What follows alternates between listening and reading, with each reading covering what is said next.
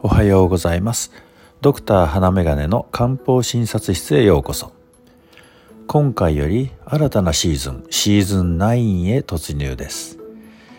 シーズン8では漢方入門をテーマにお送りしましたが9シーズン目は漢方薬をさまざまな視点からグループ分けしグループごとの特徴を見ることで漢方薬への理解を深めていこうということで参りたいと思います。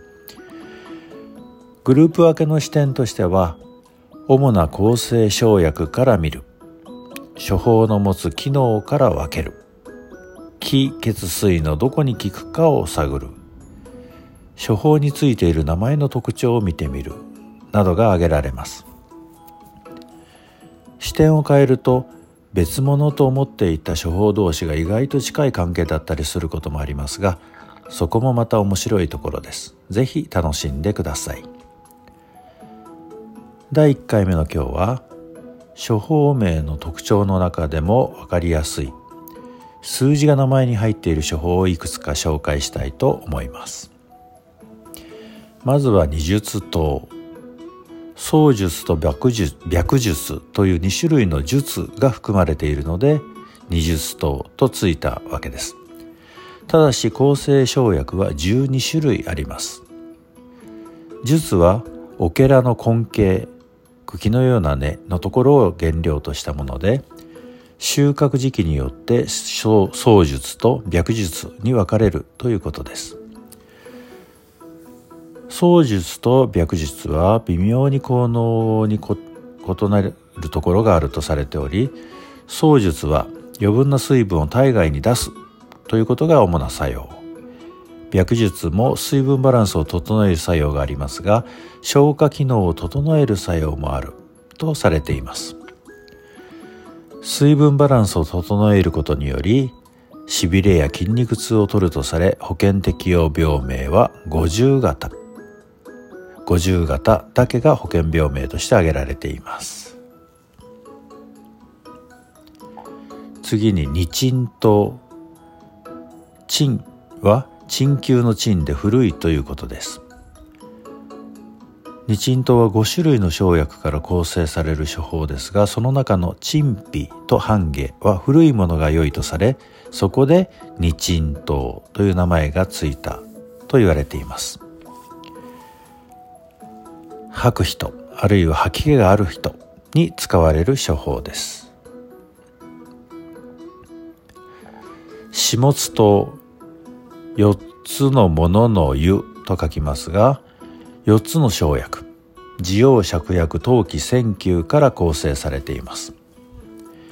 血を補う基本処方とされています。冷え症シミ霜焼け月経不順などに使われ元気をつける処方です。始末とは基本となる処方でこれに他の生薬が組み合わされていろいろな処方が作り出されています。四君子糖。四君子糖は6つの生薬から構成されているのですが条薬上の薬と書きますが条薬といって副作用がなく長く使って健康になるという生薬を表しますがその条約の中の人参草術伏量肝臓の4つが含まれているため四君子糖と呼ばれています。